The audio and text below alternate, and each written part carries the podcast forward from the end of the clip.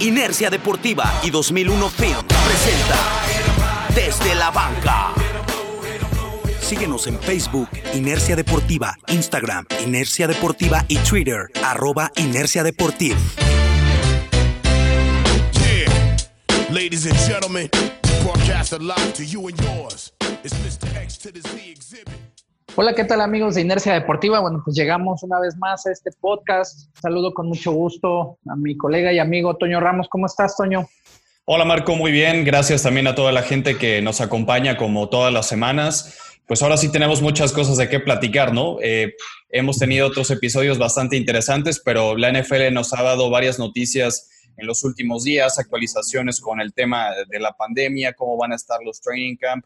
Ya anunciaron que se ha cortado la pretemporada, de cuatro partidos solamente habrá dos. Eh, se cancela el juego del Salón de la Fama, que ya lo habíamos platicado el podcast anterior. Y bueno, la noticia bomba, ¿no? Que por aquí parece que andaba yo prediciendo algo con la toalla de Patriotas y Camp por acá arriba, así que al final se termina dando este arreglo entre el ex mariscal de campo de Panthers y el ahora nuevo coreback de los Patriotas de Nueva Inglaterra, que vamos a estar platicando bastante de eso y de una coincidencia muy extraña que hubo con los mariscales de campo de todo el sur de la conferencia nacional, ¿no?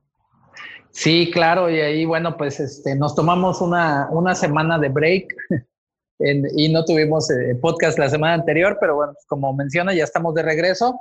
Y efectivamente, ¿no? Ya con la llegada de, de Cam a los Patriotas de Nueva Inglaterra, pues dicen que ya se cerró este círculo, que precisamente es de lo que estaremos platicando un poquito, los movimientos que se hicieron, este, pues con Tom Brady a los Bucaneros de Tampa Bay, con la llegada de los Pan de, perdón, de vía Panthers de Cam Newton a los Patriotas de Nueva Inglaterra, de Terry Bridgewater que va de eh, los Santos de Nueva Orleans a las Panteras de Carolina y de James Winston que va de Tampa Bay a Nueva Orleans, ¿no? Y fíjate que también, bueno, dentro de las cosas que estábamos, bueno, que he estado checando y, y, leía yo también un poquito, es acerca de la importancia que va a tener, digo, si siempre es importante la posición del mariscal de campo, en esta temporada, por la cuestión de la pandemia también, va a ser el doble de importante y es aquí donde entra precisamente qué tan buen reemplazo vayas a tener. Aquí ya no nada más vamos a estar hablando de los, del coreback titular en este caso, sino también quién pueda estar eh, detrás del, del, mariscal número uno de tu equipo, sobre todo por la cuestión de que todos pueden ser, eh, pues, pro, posibles a, a, que se llegaran a infectar, ¿no? Digo, ojalá y sea algo que se empiece a controlar de mejor manera, pero definitivamente es algo que va a estar ahí y que los equipos deben de tomarlo mucho en cuenta, ¿no? Sí, es algo que ya habíamos tocado ese tema, que siempre las posiciones de mariscales de campo suplentes son importantísimos para cualquier equipo, pero bien lo dices, en cualquier situación alguien puede dar positivo, no sabemos todavía qué tipo de protocolo van a tener, pero como médicamente se tiene que llevar a cabo, te tienes que aislar 15 días, eso significa que no vas a jugar dos partidos ya en términos deportivos, así que tener un coreback Dos partidos suplente en teoría, ¿no? Fundamental. Que te podría llevar a lo mejor hasta tres, perdón. Sí, mínimo, mínimo dos juegos, mm. ¿no? Y eso va para cualquier posición, no solamente para, para mariscal de campo, pero al ser la más importante dentro del equipo, que hoy Nueva Orleans tenga a James Winston atrás de Drew Brees, pues creo que es, es bastante bueno, ¿no? O por ejemplo, lo que ha hecho Ron Rivera en Washington con, con Kyle Allen, que lo lleva como suplente de Dwayne Haskins eh, uh -huh. Hay varios casos de, de, mariscales de campo como Nick Foles, que va a tener una batalla bastante interesante con Mitch Trubisky en Chicago, y ahí el suplente, pues vas a tener un jugador confiable, ¿no? Entre comillas. Pues sí, yo creo que habrá unos equipos que definitivamente tendrán mejor o más ventaja en ese sentido, ¿no? unos más que otros. Sí. Pero, híjole, pues ahí en el caso de Chicago, por ejemplo, entre Trubisky y Nick Foles, yo creo que sí la tiene difícil Trubisky, ¿no? Finalmente sí, Nick Foles también es un coreback que ha, que ha demostrado lo que está hecho.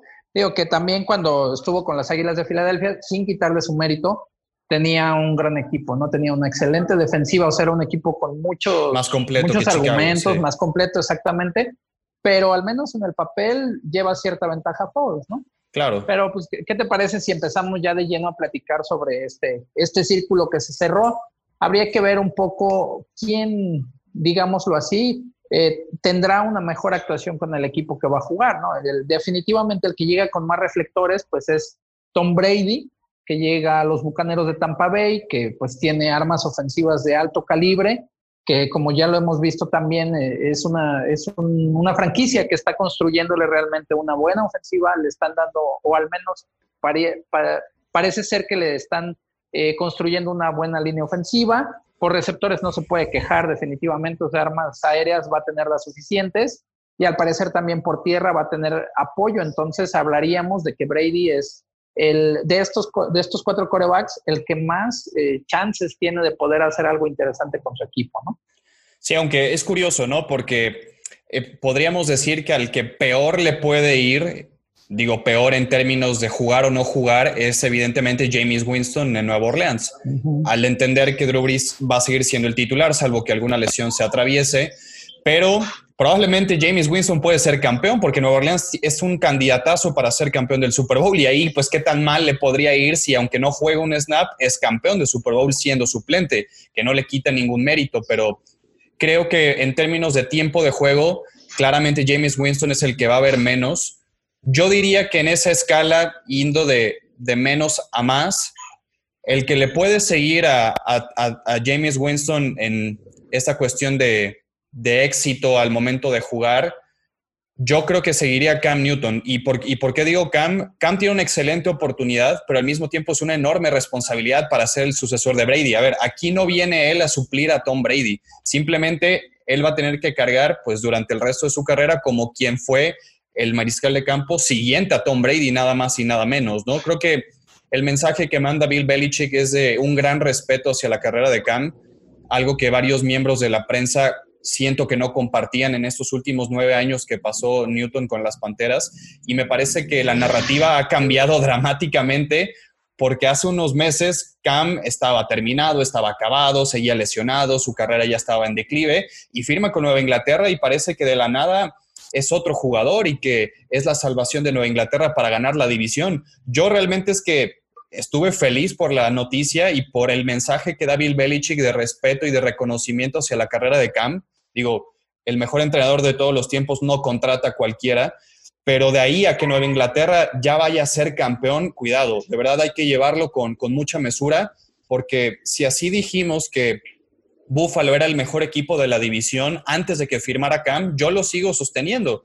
Me parece que los Bills siguen siendo el favorito a llevarse la división este de la americana pero evidentemente con la llegada de Cam eh, se acorta un poquito ya esa brecha, ¿no?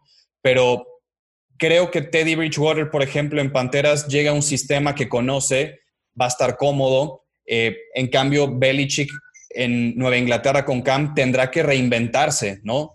Eh, la gente decía, pero es que Cam en el sistema de Nueva Inglaterra no encaja. Es que el sistema lo hacen los jugadores realmente, ¿no? Y, y tú como entrenador en jefe tienes una idea cómo jugar, pero si no tienes las piezas y, el material humano, pues no lo puedes instaurar. Ahora con Cam y Belichick sabe que se tiene que reinventar después de terminar la época de Brady. Entonces, evidentemente, Brady en Bucaneros tiene para mí un mejor lugar en donde trabajar y poder genuinamente estar en playoff y ser más trascendente que Cam en Nueva Inglaterra, que Teddy Bridgewater en Carolina y que James Winston en, Nueva Orleans. Creo que sería ese el orden para mí. Fíjate que, bueno, yo creo que hay una de las cosas que le va a venir bien a Cam es llegar con un entrenador del, del calibre de Bill Belichick, definitivamente. ¿Por qué? Porque finalmente él se va a encargar de hacer un sistema en el cual se pueda explotar todavía el potencial que tiene Cam Newton. Sí. O sea, eh, finalmente una mala temporada no define a, ningún jugador en ningún deporte, ¿no? ya sea profesional o amateur. Y en este caso yo creo que una gran ventaja es el coordinador ofensivo de Nueva Inglaterra, que es alguien que, tendrá que ver así, ¿no? Eh, explotar al máximo las capacidades que todavía tiene Cam. Y también aquí hay algo muy interesante, o sea, realmente incluso hasta el contrato que le dan a Cam Newton por un año, que también mucha gente habla de que se le falta el respeto, que va a ganar un millón de dólares, que va, a ganar lo mismo que Hoyer de Nueva Inglaterra. Eso eh, para él puede representar un reto, demostrar que todavía está ahí, que todavía es un quarterback, que tiene cosas para dar, que sigue siendo un líder. O sea, yo no, no creo que sea todo hacia una cuestión negativa, sino más bien yo pienso que puede ser un resurgimiento interesante y algo que también le puede venir bien a Nueva Inglaterra. O sea, definitivamente para la NFL no es lo mismo que tú empieces con un coreback novato que viene del colegial a que empieces a trabajar, aunque digo, tu mejor, el mejor, uno de los mejores corebacks para que no se molesten los que no les cae bien Tom Brady, pero uno de los mejores corebacks de, de la historia que se va de tu franquicia y llega otro coreback que también tiene experiencia en playoffs, que también ya ha jugado un Super Bowl, aunque lo hayan perdido, pero él ya conoce todos esos ambientes, un tipo que fue MVP en la liga.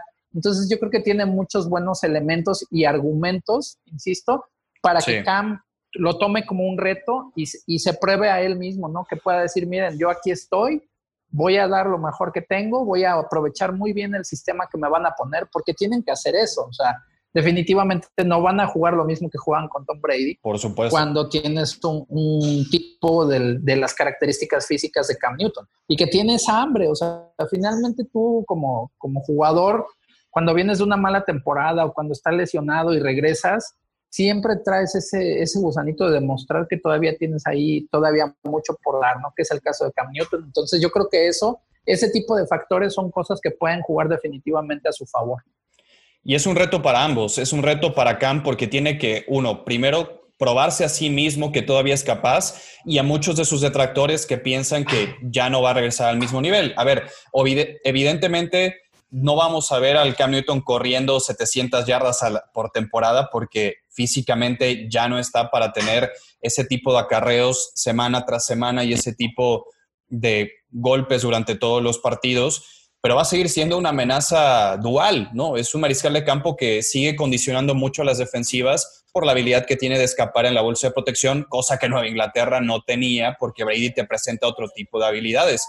Son mariscales de campo completamente distintos y es también un reto para Brady, perdón, para, para Belichick, el poder ajustar, modificar un poco su sistema y ver que puede ganar todavía sin Tom Brady, que es algo que hemos platicado bastante también en estas semanas. New England es el equipo por excelencia que maneja los estándares de calidad más altos que hay en la NFL, ¿no?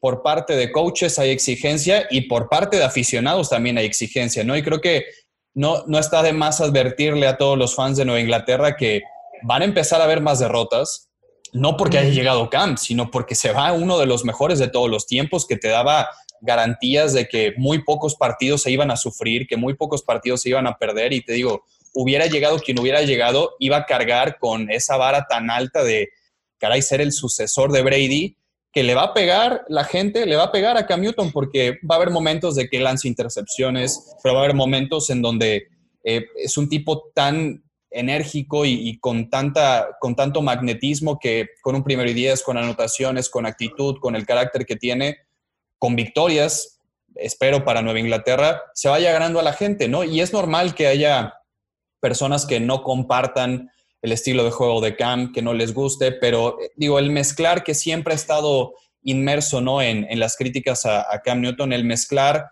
que se viste feo, que es que no es buen líder, que no se sabe ni cinco jugadas del playbook, digo, yo que seguí muy de cerca la, carrera de Cam estos nueve años, todas las semanas había una crítica así y yo les decía, bueno, díganme algo deportivo que no les guste, ¿no? Y, y tiene muchos defectos, ¿no? Y sobre todo esa inteligencia emocional, ¿no? Que todos los mariscales de campo deben tener, creo que a Cam sí le afecta mucho, ¿no? Hay veces que tiene un mal juego, tiene dos intercepciones y no se levanta y, contagia de esa mala vibra a sus compañeros. Creo que eso a Cam le hace falta mucho, ¿no? Un par de cuestiones en lecturas, en, las defensivas. Al final de cuentas, eh, va a llegar a un lugar donde, te digo, durante muchos años tuvieron a la máxima autoridad probablemente de la posición y que jugaba de una manera casi perfecta. Entonces va a ser difícil esa adaptación también para los aficionados, pero realmente creo que el respeto, insisto, que le tiene Bill Belichick a Cam ha sido evidente desde hace mucho tiempo y ahora pues Nueva Inglaterra es, como decíamos al principio, es experto en aprovechar las oportunidades que otros equipos no aprovecharon y, y solo es ganar, ganar para el equipo, ¿no? Es un contrato muy pequeño, como dices, a últimas el peor escenario es que no funcione, te gastes solamente un millón, pero el mejor escenario es que regrese a una buena forma Cam y que tengas un mariscal de campo para seguir esta transición, porque ojo, Nueva Inglaterra en algún momento va a tener que apostar al futuro y, traer un mariscal de campo vía draft. Sí, y ahí fíjate que esa parte que mencionas es, interesante también. El, reto personal en, en, el caso de Cam de cómo se va a enfrentar a un nuevo entrenador, a nuevos esquemas, a una exigencia distinta. Y que eso sin duda yo considero que puede ser algo a favor. Eh, finalmente sabemos la manera de trabajar de Bill Belichick, lo hemos visto y está más que probado que es un entrenador súper exitoso, que también se ha visto cómo es que puede lidiar con la mayoría de jugadores, incluso un poco problemáticos, no porque Cam sea así, yo no lo considero así, Digo, si puedo tener a Randy Moss, por ejemplo, y tuvieron una temporada perfecta con, un, con el estilo que, muy particular que tenía Randy Moss, digo, independientemente de cómo era de jugador, pero en este caso Cam Newton yo creo que también tiene enfrente ese reto, insisto, que tiene que ser de manera personal, pero que puede ser benéfico para ambos, como lo mencionas, o sea, un ganar-ganar, pero también que en el que Cam Newton puede demostrar que todavía es alguien que no está que no, que no lo pueden desahuciar tan fácil, ¿no? O sea, no porque tengas una mala temporada, quiere decir por que lesión, ya estás ¿no? terminado, ¿no? Exactamente. No fue que sea una pésima temporada en condiciones óptimas. Si realmente Cam no estuviera lesionado, seguiría en Panteras. Eso tenlo por seguro, ¿no? El tema realmente entra con el cambio de presidencia y de dueño, con el cambio de entrenador en jefe, que tienen ellos su decisión deportiva de seguir con otro camino y tratar de buscar éxito y otra fórmula, no seguir con lo mismo.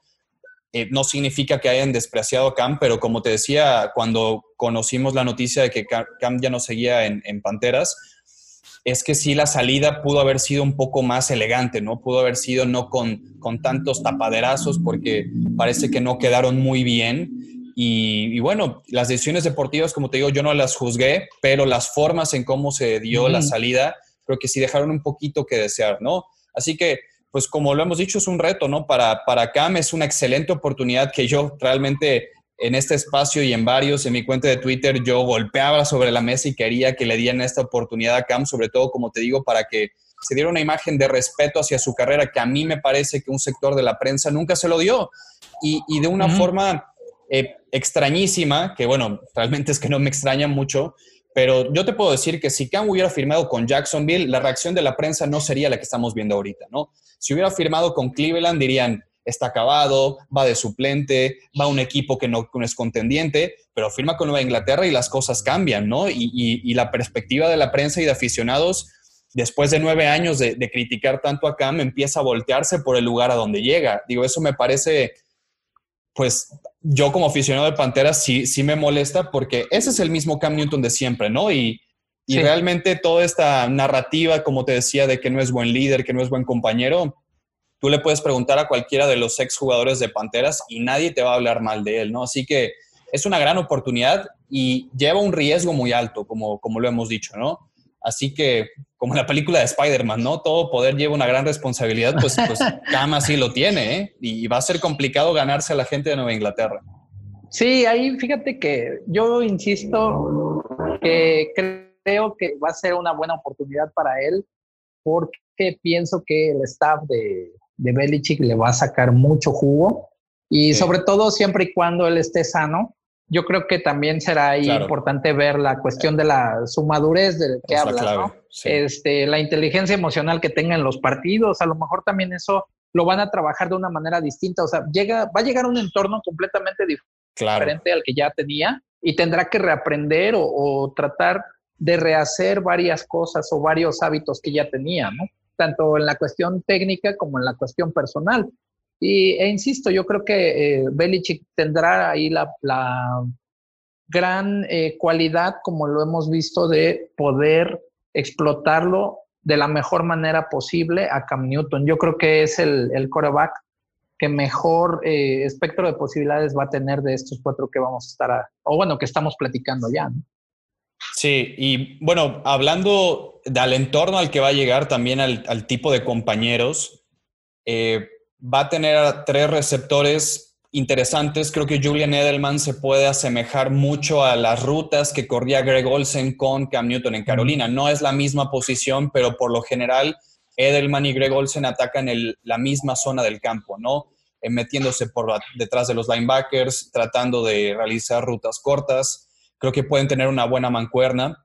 Eh, Mohamed Sanu, que ya han entrenado juntos, están haciendo algún tipo de prácticas ellos dos. Es otro tipo de receptor, Mohamed Sanu, mucho más físico, parecido a lo que tuvo con Devin Fonches en Panteras. Y está en Akil Harry, que de Akil Harry hemos visto muy poco. Fue novato el año pasado, estuvo lesionado, regresó, jugó un par de partidos, pero no hemos visto el talento completo de, de Harry. No tiene tampoco muchas alas cerradas, pero sí son alas cerradas bloqueadoras, que eso puede ayudar en algún tipo de paquetes en donde quizás pongan esporádicamente a correr a, Cam o al menos lo tengan de señuelo en una read option para que le dé la pelota a James White, a Sonny Michel. Eh, ese tipo de corredores que sabemos que Belichick le gusta mucho la rotación en su backfield, no tiene un corredor nominal en los partidos, ¿no? A veces es eh, James White, a veces va a ser Rex Burhead, regresa Damien Harris, que, estuvo lesionado también en su temporada de novato. Y la línea ofensiva, yo, yo, te, yo te puedo decir y me atrevo a, asegurarte que esta va a ser la mejor línea ofensiva con la que ha jugado Cam Newton en toda su vida. En, Carolina, si algo, sí, si algo le faltó muchísimo a la gerencia de Panteras era darle una buena protección de pase a Cam. Por lo general, el perfil de linieros ofensivos que tenían en Carolina eran mejores linieros interiores, es decir, guardia y centro, para correr mejor la pelota que protección de pase es lo que te iba A decir, pues tuvieron buenos corredores, ¿no? Tolbert, Jonathan Stewart, eh, D'Angelo Williams. Y por eso es que priorizaban tener buenos guardias que buenos tackles, pero al final e, esa falta de protección creo que sí eh, perjudicó en el deterioro del estado físico de Cam, porque, a ver, te pongo un ejemplo, Cam Newton en Carolina en sus nueve años tuvo siete tackles izquierdos diferentes. Entonces, ¿cómo puedes mantener una buena protección si no tienes continuidad en la posición más importante de protección al pasador, que es el tackle izquierdo, ¿no? En Nueva Inglaterra va a tener pues una buena línea ofensiva con Joe Tooney, con David Andrews, está Shaq Mason, Isaiah Wynn. Creo que es un buen grupo de, de guardias y tackles que han jugado juntos. Quizás vaya a ser esta apenas su primera temporada todos de titular, pero creo que al menos en escenario de protección y de línea ofensiva es lo mejor que ha tenido en, su carrera, porque ahí sí le pongo un tache a Carolina porque no ha hecho o no hizo muy buena su labor al darle protección a Cam en Panteras. Pues mira, ahí todavía un, acierto más, ¿no? Para el, para el entorno al que va a llegar Cam Newton. Sí, que a esas alturas de su carrera es necesario, ¿no? Ya, no, ya no va a correr como, como antes, evidentemente, y Cam ha demostrado desde que llegó North Turner como coordinador ofensivo de Carolina, que le pidió hacer más cosas desde la bolsa de protección. Creo que North Turner le ayudó a dar ese paso, a terminar de ser pues un pasador más de bolsillo, que tenga mejor juego de pies, que esté mejor plantado, que su mecánica con los hombros esté paralela. Muchas cosas corrigió Turner que fue uno de los claves en esta transferencia. Eh, por ahí se filtró que Belichick habló con North Turner y que Turner le dio el visto bueno para que, para que pudieran firmar a, Cam en Patriotas. Así que esa otra faceta de que le van a pedir más ser pasador que corredor es otro reto más en, esta transición de, la carrera de Cam. Pero que definitivamente le va, le va a venir bien. Sí, porque lo mencionas y ya con los golpes de los años. Lo ha hecho y finalmente los últimos es un años tipo corpulento, sí, pero pues también los años y los golpes te empiezan a pasar la factura. Sí, por supuesto. Bueno, de ahí continuamos con Terry Bridgewater. ¿Cómo es? A ver, te voy a, te voy a dar la voz, Toño, para que tú me platiques cómo ves el, entorno de, de, Bridgewater en las Panteras de Carolina, que digo, finalmente llega un equipo, que ya lo mencionabas, que está en una transición, está en una reconstrucción, está eh, con un staff nuevo prácticamente, que eso es lo que a lo que le están apostando. Matt Rule va a llegar con una, bueno, ya está, ¿no? Con una nueva filosofía, con una nueva idea de equipo, de tratar de hacer, eh, pues, eh, su propia historia en este equipo de las Panteras de Carolina. Y pues también eso incluye la llegada de Terry Bridgewater ahora que será seguramente el coreback titular de las Panteras en esta temporada.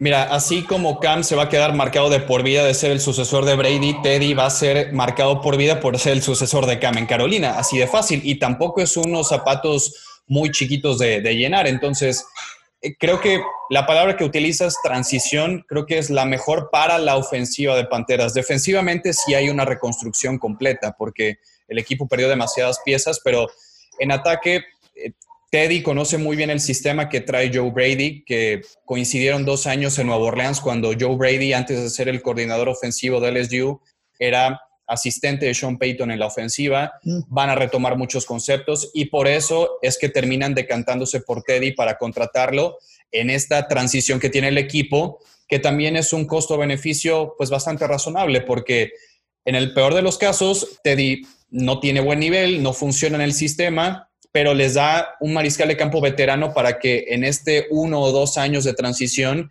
encuentren a su coreback en el draft a futuro a salvo que Teddy Bridgewater tenga un temporadón y, se mantenga en el equipo. Y curiosamente, como te decía, que para mí Cam nunca tuvo en Carolina tampoco un cuerpo de receptores tan talentoso. Y lamentablemente el año que se va empiezas a ver las posiciones de habilidad que tiene Carolina hoy y tiene a Christian McCaffrey, tiene a DJ Moore, está Curtis Samuel y está Robbie Anderson. Este elenco Cam Newton hubiera restado para tenerlo en Carolina, ¿no? Y, no se lo dieron tampoco. Yo sé que eh, Greg Olsen ya no está tampoco en Panteras.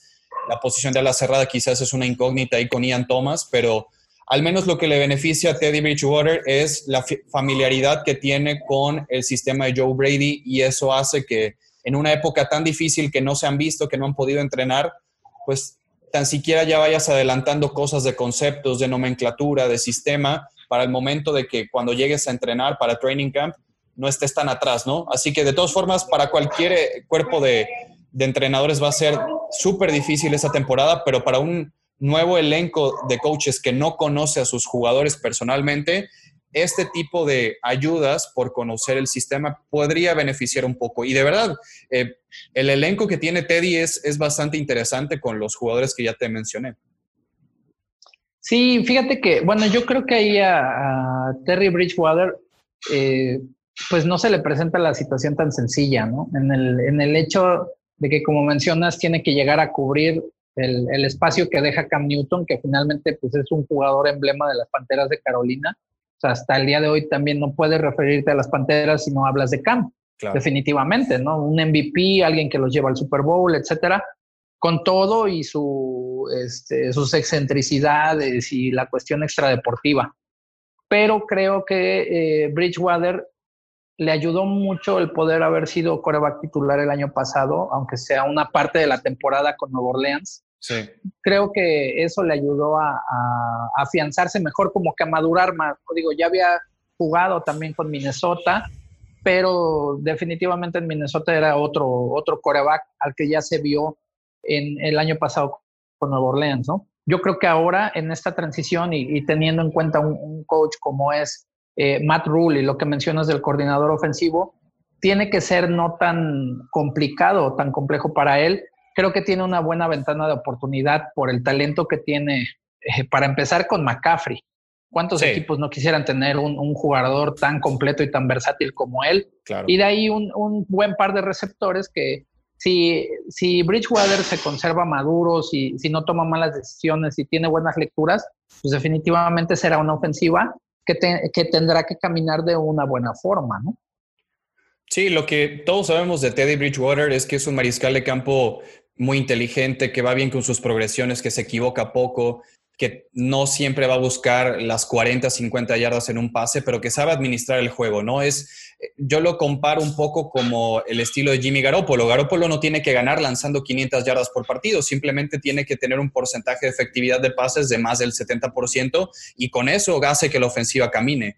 Entonces, al tener tantos playmakers en este equipo, Teddy se puede encargar solamente de, de distribuir el balón y de que ellos se encarguen de generar las yardas. Me parece que ese va a ser el sistema de Carolina ofensivamente. No creo que le vayan a pedir, que creo que sí es capaz de hacerlo, de lanzar cotidianamente balones profundos o, buscar la verticalidad tanto, porque va a tener jugadores muy rápidos, pero tratar de combinar muchas más rutas intermedias y darle el balón a DJ Moore, a Curtis Samuel y a Robbie Anderson sin exponer tanto el, balón en rutas largas. Creo que esa va a ser la, temporada de, Teddy Bridgewater, ¿no? Insisto, creo que va a ser una ofensiva muy interesante. No sé cuántos partidos vayan a ganar las Panteras porque la defensa es un desastre, pero la ofensiva creo que bajita la mano puede ser muy, muy explosiva, pero veremos, ¿no? Cómo se empiezan a amalgamar las piezas de aquí a, a Training Camp.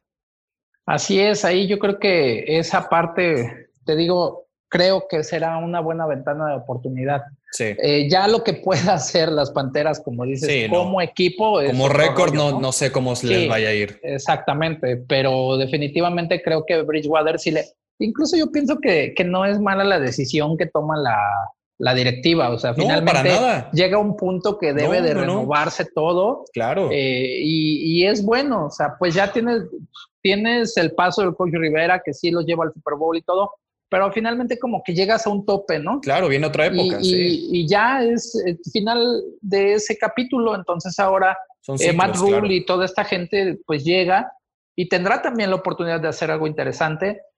Debemos entender eso, insisto, que es una transición, o sea, están, se están moviendo muchas piezas. Claro. Empezando por el, por el head coach, por el, staff del head coach, por jugadores importantes. O sea, el que tú llegues con un nuevo coreback a un equipo tampoco no es cualquier cosa. Definitivamente se debe de, debe de haber una adaptación por ambas partes. Sí, sí. Pero es una buena ventana de oportunidad también para Bridgewater, para él como coreback hablando. Claro. En cuestión de equipo, insisto, es otro rollo. Y te digo, tú como coach traes a tu gente, ¿no? Y lo decíamos hace rato, los jugadores son los que hacen el sistema. No, no tú no vienes a, implementar un estilo de juego si no tienes los jugadores indicados para jugar en, ese, en ese sistema. Entonces, creo que estas decisiones deportivas que han tomado son bastante aceptables y congruentes, pero eh, digo, sigue habiendo esa eh, la forma tan ríspida en cómo se dio la salida, ¿no? Y, tratar de pensar que Teddy iba a suplir inmediatamente a Cam en términos de la fanaticada, pues tampoco, ¿no? Entonces, son pasos y es paulatino y creo que el proyecto y el ciclo de Matt Rule está empezando bastante bien al menos en el perfil de jugadores que están trayendo, una cosa es que jueguen bien y otra cosa es que en papel el roster empieza a tomar forma, ¿no? Y eso va a tomar tiempo, va a tomar tiempo. Exacto, eso es yo creo que una de las cosas que, se debe de tener más consciente, que toda transición, toda reconstrucción toma tiempo. y mira, un claro ejemplo de esto lo podríamos mencionar con eh, los cafés de Cleveland, que empezó a, pues, a acaparar mucho reflector, ¿no? Que por todo el talento que llevaron, pero pues eso no, no aseguró nada, ¿no? Finalmente fue una, o bueno, ha sido una transición complicada y no se ha visto nada. O sea, puedes tener muy buenos jugadores con muchísimo talento y todo, pero debes de lograr que, que, jueguen en equipo, o sea, que comprendan los conceptos, etcétera, etcétera, etcétera, ¿no? Un buen ejemplo es San Francisco, ¿no? Lo que ha hecho John Lynch en los últimos años, poco a poco, reforzando la defensiva, tratando de cambiar por completo lo que tenía ese equipo, que desde épocas cuando Singletary era coach, luego llegó Jim Harbaugh, llegaron al Super Bowl, la generación de esa gran defensiva de Patrick Willis, de Navarro Bowman, de, de Smith, el tackle defensivo, pues se va acabando, ¿no? Es, es, cíclico también. Y lo mismo le pasó a Panteras, ¿no? Digo, no se esperaban el retiro de Kikli, que por cierto ya va a ser scout del equipo. Sí, del equipo, claro. Que parece que lo quieren ir trabajando para que llegue a ser general manager. esperemos en algún día, ¿no? Y que se puedan todavía explotar esas capacidades intelectuales de Kikli, pero como toda reconstrucción, pues lleva un tiempo, ¿no? San Francisco le costó realmente no tanto tiempo desde que John Lynch tomó al equipo que habrán sido tres o cuatro años que eh, llegó a, consumar ya la reconstrucción hasta un Super Bowl. Entonces, eh, es, muy interesante ver cómo se van armando estos equipos después de tener un cambio tan drástico y abrupto en ídolos, en coaches, en jugadores tan importantes. Pero creo que, insisto, en personal, Panteras no, no va mal, ¿no? Una cosa es que jueguen bien y lleguen los resultados a que el roster se vaya armando de, de manera congruente con lo que ellos quieren jugar. Ahí tú tocaste algo fundamental con el ejemplo de los 49. A los 49 les costó 3, 4 años llegar a un supertazón. Sí, y les fue bien, ¿eh? porque hay unos que, se quedan 20 años, ¿eh? Así es, efectivamente. Ahí, ahí cayó la pedrada para los vaqueros, pero bueno, por ejemplo, ¿no? pero sí, o sea, definitivamente eso es algo que todos como aficionados debemos de tomar mucho en cuenta que todos son procesos de reconstrucción, de renovación, etcétera, no es nada que se dé de un día para otro, ¿no? O sea, sino que te puede tomar tres, cuatro temporadas o lo que dices. Puedes tener equipazos y quedarte en el camino, ¿eh? Una o dos o tres veces, como también a muchos grandes equipos que han sido dinastías les ha pasado. Claro. Podríamos mencionar incluso lo, mismo que ha vivido Drew Brees con los Santos de Nueva Orleans, ¿no? Que pues, sigue debiendo llegar otro, a otro Super Bowl y a él se le está acabando ya el tiempo definitivamente, ¿no? A. Y nadie pone en tela de juicio todo ese talento que tiene, todo el liderazgo, todo lo que aporta al juego. Pero sigue faltando eso y le han construido buenos equipos alrededor. Sí, o, también otros casos a la inversa es eh, el equipo campeón de las Águilas de Filadelfia, ¿no? Que llegó de ser el último equipo el año anterior y al año siguiente es campeón de Supertazón con un mariscal de campo suplente. Y realmente no hemos visto una consistencia en ese equipo campeón, ¿no? ¿no? Entonces, hay también ese tipo de casos. Tampa Bay cuando fue campeón en el 2002 era una defensiva tremenda, ¿no? Que, John, Lynch, John Lynch jugaba estaba Derrick Brooks. Estaba, Simeon Rice, este, John Lynch era safe, John, Lynch, era safety. Eh, Una generación defensiva impresionante. Estaba también uno de los hermanos Barber.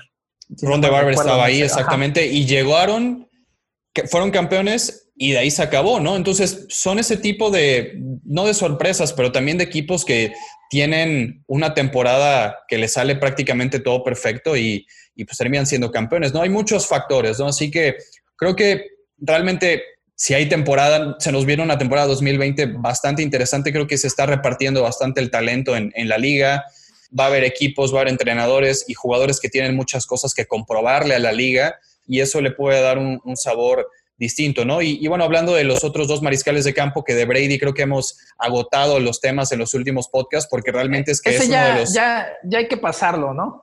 Sí, ya sabemos, ¿no? lo, que, mucho. lo que se espera, ¿no? O lo que la gente pretende de que pase con estos bucaneros de Tampa Bay y de probablemente ser el primer equipo en jugar el Super Bowl en su casa. Pero digo, terminando con James Winston, que creo que también es un mariscal de campo al que se le ha criticado de más, sabemos sus limitaciones y para mí qué bueno que llega a los Santos de Nueva Orleans, porque todo este discurso y narrativa de que Tyson Hill es mariscal de campo suplente, yo sigo sin comprármela. Eh, es muy muy valioso lo que hace al momento de involucrarlo en la ofensiva y creo que Sean Payton encontró perfectamente cómo puede encajar. Claro que él tiene el sueño de que algún equipo le dé la oportunidad de ser coreback, pero creo que, vamos, James Winston es mucho mejor coreback que Tyson Hill, con los ojos operados o sin la operación de ojos que tuvo James Winston. Pero bueno, estamos regresando al punto que tú decías de que hoy en día más que nunca en la NFL necesitas un buen suplente en la posición de coreback y Nueva Orleans tiene a uno de los mejores. Dallas con Andy Dalton tiene a otro de los mejores también, ¿no? Sí, aunque, aunque muchos dicen que ya Dalton está terminado, digo, yo pienso que, ah, para, todavía ser tiene suplente algo para dar y para ser suplente, exactamente, yo creo que va a cumplir muy bien ese rol. Y fíjate que yo, ahorita que estábamos este, hablando o haciendo la recapitulación de los corebacks, pienso que eh, Winston es el que más ligero la tiene, ¿no? Como el que sí se puede echar un poquito la maca, porque llega a un excelente equipo, o sea, que tiene las, de las mejores armas ofensivas de toda la liga, ¿no? Con Thomas y con Camara encabezándolo. Imagínate el mentor que va a tener ¿Qué no le vas a aprender a Drew Brees, a uno de los mariscales de campo más prolíficos de la historia de la liga? Ganador ya de un Super Bowl. O sea, un tipo que dentro del campo realmente, yo, a mí me sigue gustando mucho lo que hace por el liderazgo, por todo lo que conlleva a ser eh, este jugador y también parte de su historia, ¿no? Entonces yo creo que ahí Winston es el, el, que en ese sentido más fácil la va a tener. Claro. Que se la puede llevar más relax, ¿no? Que va a tener un gran maestro, un gran mentor. También dependerá mucho de él y la manera en que también el staff involucra a Winston para ser parte de esta transición, porque tampoco hay que hacernos, eh, o sea, no hay que dejar pasar de largo que Drew Brees es un tipo que tiene 41 años. O sea, también ya no es, no es un jovencito, ¿no? Para jugar en la liga, definitivamente, que ha tenido una carrera brillante y longeva, pero insisto, el reloj es algo que ya va en contra de Drew Brees. Y entonces Winston, si se aplica y si tiene una buena actitud, si puede comprender también los conceptos de Sean Payton y demás, puede ser el, suplente ideal para Nueva Orleans. Y mira, viéndolo desde una perspectiva de talento, realmente Winston es el menos talentoso de estos cuatro del círculo. De ahí yo pondría Teddy Bridgewater, Cam Newton y Tom Brady, ¿no? De, de menos a más. Pero en términos de... Y de Newton, perdón, de Newton a Brady, sí, con, un, con una separación importante, ¿no? Por supuesto. pero en términos de éxito, ¿no? O, de exigencia, creo que el que tiene más expectativas y presión es Brady, ¿no? Porque está llegando un equipo más armado y que creemos que puede realmente ser trascendente y, y estar en playoff. El que tiene el reto y la oportunidad más grande sigue siendo Cam. Teddy Bridgewater puede ser la sorpresa y Winston puede ser al que mejor le vaya porque te digo, puede ser campeón sin jugar. E, esos son los cuatro escenarios y los cuatro contextos distintos de, de, todo este carrusel de mariscales de campo que hubo, que pues al final lo más importante en cada equipo y en cada deporte de conjunto es que tú entiendas el rol. ¿Qué, qué rol juegas en el equipo? Sí. Si ayudas, si no ayudas, pues te vas para afuera. Pero si eres campeón en un equipo que juegas dos minutos, pero ayudaste en los entrenamientos, en el instaurar el, sistema de juego, en la planificación del partido, en ayudarle al mariscal de campo titular a tratar de hacer un ajuste en un entrenamiento, no sé, son muchísimas cosas que tú lo, lo que tienes que entender es el rol en el que juegas, ¿no? Y regresamos al, documental de, Michael Jordan, cada quien jugaba un rol, no era el mm. equipo súper talentoso, pero Steve Kerr siempre estaba ahí para tirar de tres, ¿no? Pippen estaba ahí para defender, Rodman para rebotear. Ese es el rol y no por eso significa que eres más o menos importante. Así que todos estos corebacks necesitan hacer lo que les corresponde. Si Cam quiere hacer de más y demostrar, quizás se topa con una pared. Si Teddy Bridgewater quiere llegar a suplir a Cam en un partido se va a topar con una pared y no, y no va a funcionar. Entonces, cada quien tiene que entender un rol y eso es lo interesante de cómo se van ellos acoplando a sus nuevos equipos. Así es. Y bueno, ya para, pues para ir cerrando, Toño, ahí yo nada más comentaría de, Winston, que si él es realmente un, un, tipo que tiene ese, esa hambre todavía, que yo pienso que sí, ¿no? De, de mejorar. De volver a jugar, de, mejorar y de volver a ser un coreback titular. Lo, la mejor cualidad que deberá de tener es la paciencia.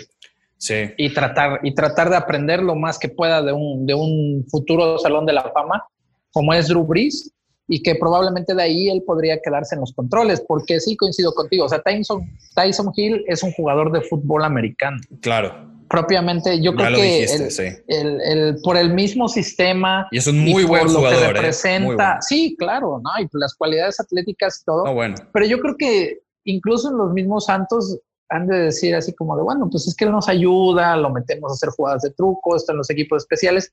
Tampoco se le ha dedicado tanto tiempo para hacer coreback.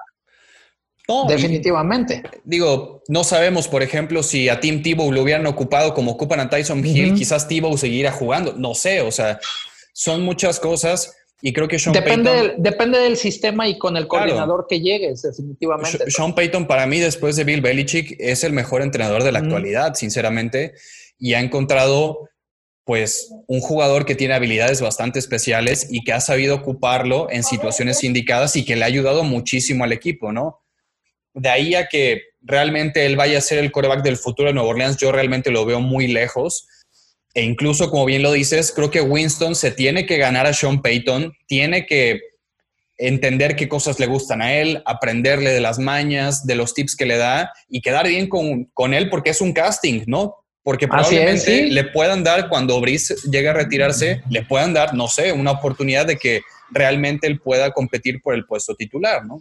Por eso te digo, es, debe tener mucha paciencia. Sí, que le haga su café como le gusta, que, le lleve las donas. Digo, hasta en eso, digo, tiene que y ser muy disciplinado en la cuestión del, libro de jugadas, ¿no? O sea, realmente ponerse a estudiar, ponerse a, mejorar lo que también él, yo creo que está consciente que debe de mejorar. Totalmente, sí. Y bueno, pues así es, ya hablamos un poquito acerca de este círculo, como lo mencionábamos, que ya se cerró. Eh, con este acomodo ya de los corebacks, ¿qué otra novedad hay por ahí, Toño, que tengas? Bueno, eh, lo de los campamentos de entrenamiento, ¿no? Que la liga ya notificó que el 28 de julio, que yo todavía tengo mis dudas que se vaya a iniciar los campamentos de entrenamiento para esa fecha.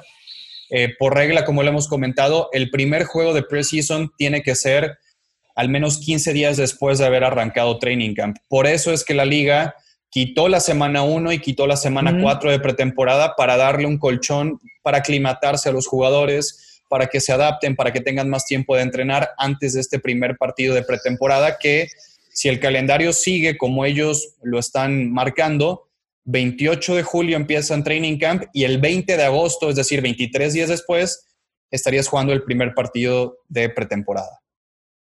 Así es, yo creo que eso, yo considero que es una buena decisión, ¿no?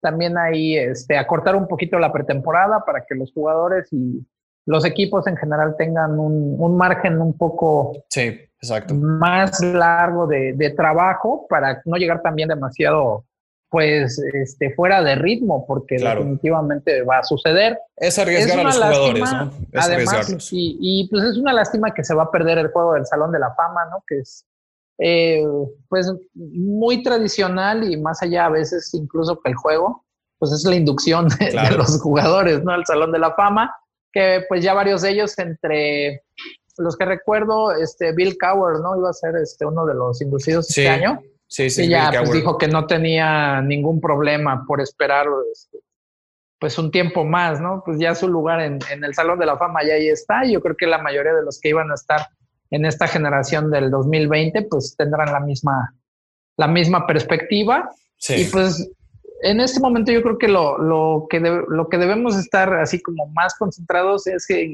en que ojalá se den todas las eh, situaciones de la mejor manera para que sí haya temporada, porque también no, no se puede, no, no puedes eh, tapar el sol con un dedo, o sea, todavía hay un riesgo muy alto en que pueda cancelarse la temporada de la NFL, pues al parecer se está haciendo todo lo posible y que ojalá que se lleve a cabo, digo, pues finalmente, si esta situación todavía va para largo, pues al menos que haya, pues como ya está pasando en Europa, ¿no? Que ya están regresando a jugar este, las ligas eh, de fútbol, o sea, que haya también pues otro tipo de, de cosas en las que entretenerse que no nos vendría nada mal y sobre todo pues, si hablamos de la NFL. ¿no?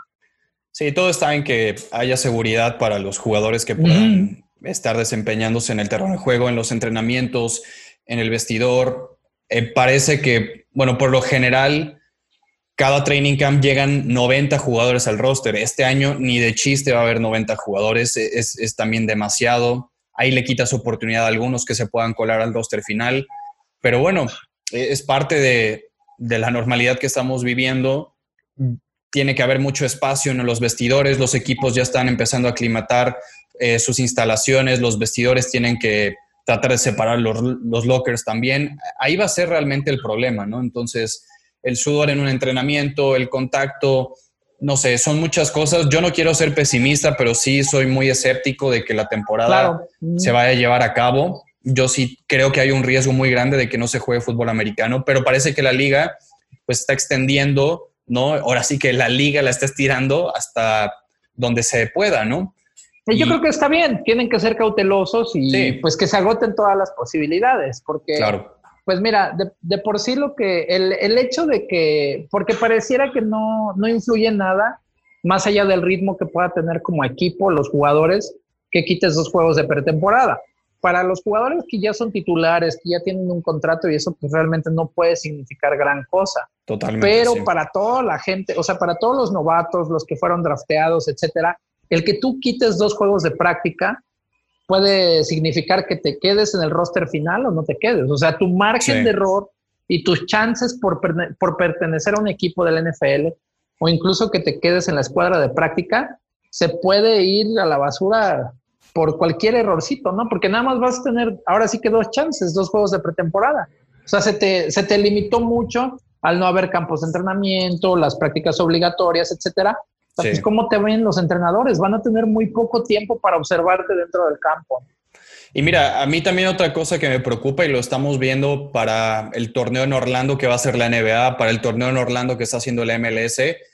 Por ejemplo, Carlos Vela no va a jugar con el LA Galaxy el torneo, ¿no? Si él no se siente físicamente apto y cree que se puede lesionar, ¿a qué vas, no? Ha habido varios jugadores de la NBA que también han dicho, no juego el torneo en Orlando porque estoy en año de contrato, me puedo lesionar y el año que viene, ¿quién me paga si estoy lesionado? Exacto. Entonces, yo creo que va a haber en la NFL también varios casos de algunos jugadores que están en su último año, que están buscando una extensión de contrato y que no quieran jugar por temor a lesionarse porque no tienes una preparación de vida por toda esta situación de la pandemia y que has entrenado tú solo en tu casa con tus amigos, ¿no? O sea, realmente eh, eso yo creo que le puede dar una incertidumbre al jugador de qué pasa si mejor me cuido y no me arriesgo a lesionarme esta temporada porque en, situaciones normales en la NFL las lesiones son el pan de cada día y en esta situación pues va a ser todavía mayor el riesgo a lesionarse. Creo que varios jugadores, si se llega a dar la temporada, van a decir, ¿sabes qué? Yo me quiero cuidar porque mi contrato finaliza y no me quiero lastimar. Y fíjate que eso daría pie a una cosa que vi en Twitter, ahí ya sabes, de esta onda media conspiranoica, que hablaban de que incluso podría llegar a ser una temporada como la de los suplentes, ¿eh? como la película de los suplentes. Sí, claro. Entonces, de veras, no es tan descabellada la, la, pues la premisa, ya viéndola desde ese punto de vista, ¿no? De que sí puede haber muchos jugadores que digan, ¿sabes qué? No.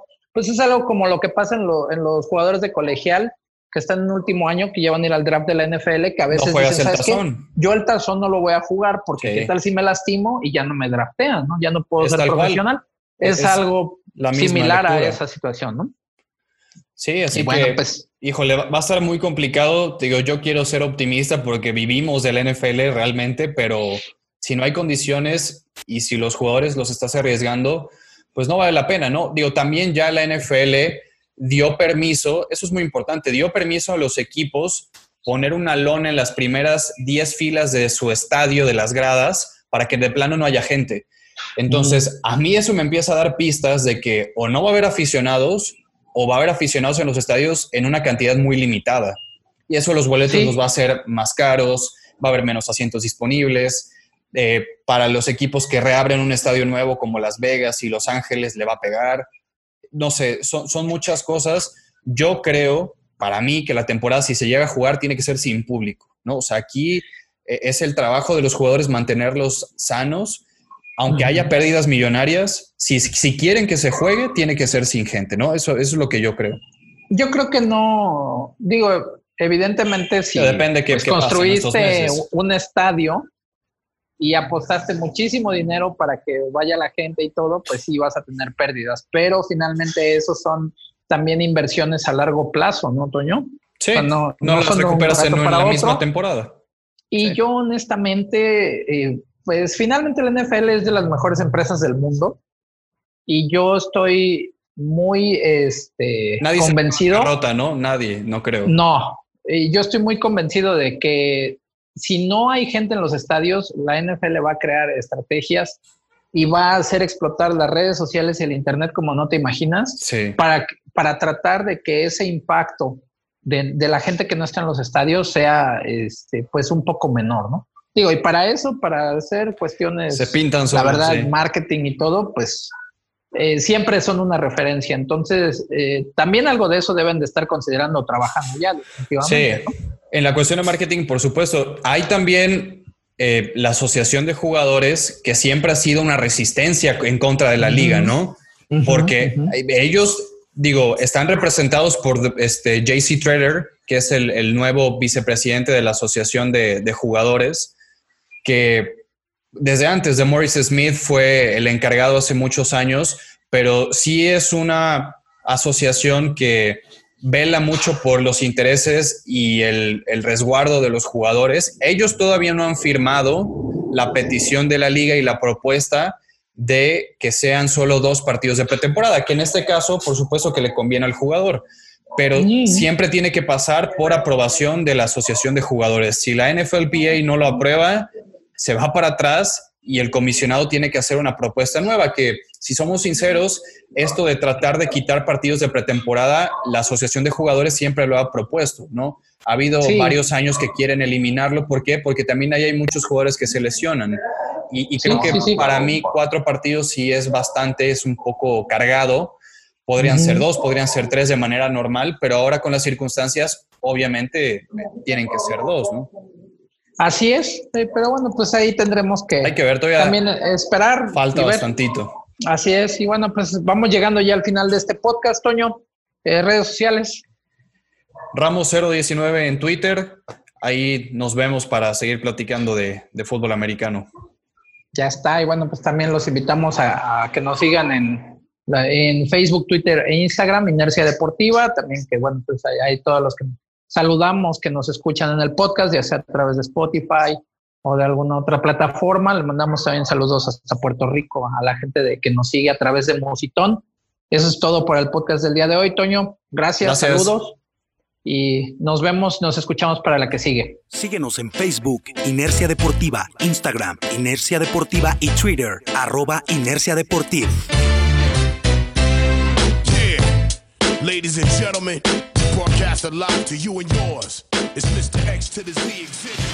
Inercia Deportiva y 2001 Films presentó Desde la Banca.